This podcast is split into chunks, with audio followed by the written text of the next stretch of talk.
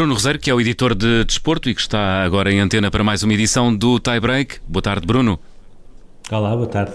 Bruno, vamos ter eh, tema, como é habitual, eh, tema, número e memória. Começamos pelo tema, os três anos de Frederico Varandas na liderança da presidência do Sporting, sem sinais sobre o futuro, quando estamos a cerca de seis meses das próximas eleições. Sim, que eh, à partida, e até por, eh, por estarmos a, a, seis meses das eleições, que são entre março e abril de 2022, eh, deveria ser esse o tema, que era Frederico Varandas vai recandidatar-se à presidência do Sporting, sendo que, não constituído propriamente um tabu, Uh, também não é algo que ele vá uh, assumir uh, nesta altura, ou seja, recuando três anos, portanto ele entra num Sporting altamente fustigado ainda pela, por tudo o que aconteceu na invasão da Academia e também com a destituição que houve de Bruno Carvalho da presidência do clube, é eleito com 42,3% dos votos, mas tendo menos sócios a votar nele do que teve, por exemplo, o João Benedito, que teve à volta de 37%, Uh, teve de enfrentar uma série de, de, questões que ainda resquícios que vinham da, do, da anterior direção, uh, nomeadamente as Assembleias Gerais de expulsão de Bruno Carvalho e outras Assembleias Gerais onde inclusivamente chegaram a ser uh, votados contra relatório de contas e orçamentos do clube. teve depois é aquela época de Marcel Kaiser, onde ganha Taça da Liga e Taça de Portugal, mas depois tem um mau início e entra numa sucessão de treinadores eh, que também não houve propriamente a melhor resposta em termos de mercado eh, e chegou inclusivamente a colocar-se em equação a possibilidade eh, de liderar o Sporting, até que em março de 2020 mudaram as nossas vidas todas por causa da pandemia, mas mudou também a vida do próprio Sporting e de Frederico Varandas. E porquê? Contrata uh, Ruben Amorim, que faz apenas um jogo antes da pandemia e, curiosamente, um jogo que é marcado por uma manifestação uh, que existe em Alvalade contra Frederico Varandas antes desse jogo com o Desportivo das Aves. Depois volta ao campeonato, uh, em 10 jornadas Ruben Amorim vai começando a preparar a equipa para a nova época 2020-2021 e o Sporting uh, tem nessa, nessa temporada, não só a nível de futebol, mas também a nível de modalidades, onde além de ter sido campeão nacional de, de hockey, de futsal e de basquete, consegue também ser campeão europeu uh, de futsal e de, de hockey patins, tem aquela que foi uh, provavelmente uma das melhores épocas de sempre, se não a melhor época de sempre no clube. Porque é que nesta altura não existe já um avanço em termos uh, públicos de uma recandidatura? Embora ela uh, esteja a ser preparada, as informações que nós fomos uh, recolhendo, e, e, embora não se queira fazer disso também um tabu, a ideia que existe em Alvalade é que quando as eleições forem marcadas, existirá então um momento, e nessa, nessa altura um momento certo na ótica dos atuais dirigentes, de assumirem que isto é um projeto que ainda não terminou, que vai ter continuidade e também percebendo que a oposição que havia em 2018 não tem nada a ver com a oposição que existirá em março ou abril de 2022, eh, na medida em que os resultados foram aparecendo e também se sabe que nos clubes esportivos, quando os resultados aparecem, por norma, a oposição tem tendência a esfumar-se e, será isso que vai acontecer também no caso do Sporting. Muito bem, vamos ao número da edição de hoje, é o número 1, isto porque uh, saiu a sorte grande a um guarda-redes devido às proibições aplicadas pela FIFA a jogadores da Premier League. Uh, que sorte e que guarda-redes, É uma Bruno. sorte. Eu, para dar o exemplo, é, era a mesma coisa do que tu preenches o euro milhões, hum?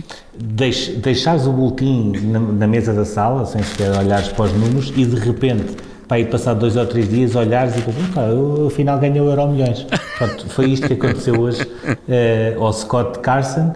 Ele, uh, para tu teres uma ideia, ele no, nos últimos dois anos e meio fez apenas um jogo, e foi o ano passado, uh, este ano, na época passada, em maio, uhum. quando o Manchester City já era campeão, ele fez o último jogo com o Newcastle, onde, onde o, City ganhou 4-3, e ele até aí que teve tanto azar, conseguiu defender um penalti, mas depois o Wilcock uh, acabou por, por marcar na recarga. Ele, uh, ele já jogou no, no, Liverpool, aliás, chegou inclusivamente a jogar na Liga dos Campeões pelo Liverpool um jogo contra a Juventus, porque o Dudek estava lesionado. Depois foi entrando numa espiral de empréstimos e passagens por clubes, uh, inclusivamente do segundo escalão inglês, e em 2019 chega ao Manchester City com essa indicação muito clara, para não haver dúvidas, de que seria o terceiro guarda-redes uh, atrás de Ederson e uh, Cláudio Bravo, que iam alternando uh, na titularidade, mais uhum. vezes, claro está, o Ederson. O que é que aconteceu hoje? Por um lado, os dois, o que aconteceu basicamente é o City, e neste caso Guardiola, não tem guarda-redes uh, para o próximo jogo da Premier League, que é já no sábado. E porquê? Porque, por um lado, a FIFA proibiu todos os eh, jogadores que ficaram retidos pelos clubes da Premier League e não puderam disputar as eliminatórias de qualificação para o Campeonato do Mundo, proibiu-os de jogar no próximo fim de semana e o Ederson é um do, desses casos uh, no Manchester City, além do Gabriel Jesus. Por outro lado, também nesta paragem, o Zach Stefan, que é o, guarda-redes eh, habitualmente suplente do Manchester City, eh, contraiu o Covid-19 na concentração dos Estados Unidos e do nada, quando há duas semanas o Scott Carson, que muito provavelmente eh, estaria a combinar ou coisas com a família, ou combinar com a família, ir ao estádio, ao ETA de ver o jogo, de repente vai ter de ser titular e, e, e vai ter mesmo de brilhar, eh, porque isto não, não está propriamente fácil para o City e este ano a Premier League a partir do momento em que chega um senhor chamado Cristiano Ronaldo, tem tudo para ser um campeonato cada vez mais competitivo. Quem sabe, quem sabe, uh, faça uma boa figura. Oxalá, oxalá. Olha, e como memória do dia, recuamos exatamente 20 anos até uma edição especial do US Open. O que é que aconteceu, Bruno, há 20 anos? Foi, foi a, primeira, a primeira final entre as irmãs eh, Williams. Uh, hoje é certo que nós falamos, falamos muito da, da Serena Williams, hum. porque a Venus tem vindo a perder protagonismo, mas na altura foi quando nós começámos a falar verdadeiramente das irmãs Williams. 20 anos? nesse caso é, foi há 20 anos, a Venus tinha 21, a Serena ia fazer uh, 20, ainda tinha 19 na altura. A Venus, a mais velha e também com mais experiência, acabou por ganhar essa final por 6-2 e 6-4. Elas voltaram a fazer mais 8 finais do, do Grand Slam uh, com 7 vitórias da Serena Williams, portanto, a única vez que a Serena voltou a perder com a irmã foi em Wimbledon em 2008 é um domínio total, porque estamos a falar de, de finais no Open da Austrália, Roland Garros, Wimbledon, US Open, portanto, qualquer uhum. que fosse, fosse relva, fosse terra batida, fosse piso rápido, eh, elas estavam lá. No total, ganharam 122 títulos, portanto, 73 da Serena e 49 da, da Venus. Tem aqui um outro número também que é fantástico, que é ganharam 136 milhões de euros, de dólares em, em prémios, ou seja, com 94,5 eh, da Serena, que foi de facto o grande destaque e está a um grande slam eh, de se tornar a maior de sempre, eh, mas também com a Venus a ter uma carreira de sucesso a, a esse nível.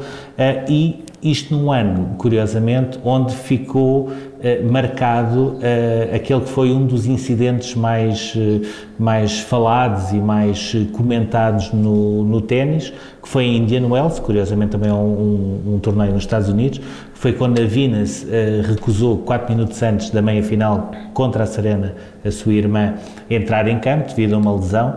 A Serena vai à final com a Kim Clijsters, a Venus e o seu treinador e pai, Richard Williams, uh, foram assobiados quando estavam a ir para o seu lugar. A partir daí, aquilo gerou-se alguma polémica, até porque o pai uh, falou inclusivamente em, em, incidentes raciais, ou seja, acusando de, de, racismo alguns adeptos de Indian Wells que estavam uhum. também nas bancadas. Uh, o certo é que depois desse torneio, a Serena voltou em 2015 a Indian Wells, depois de fazer uma coluna de opinião no, na, na Time explicando porque é que queria voltar, e em 2016 eh, a Venus voltou, portanto foi um hiato praticamente 15 anos sem voltarem a jogar em Indian Wells, que aconteceu também exatamente neste ano 2001, que marca a primeira final de Grande Slam entre hum. as duas irmãs. Muito bem, Bruno Rosário, temos encontro marcado para amanhã, mais uma edição do Tie Break. Até amanhã. Até amanhã.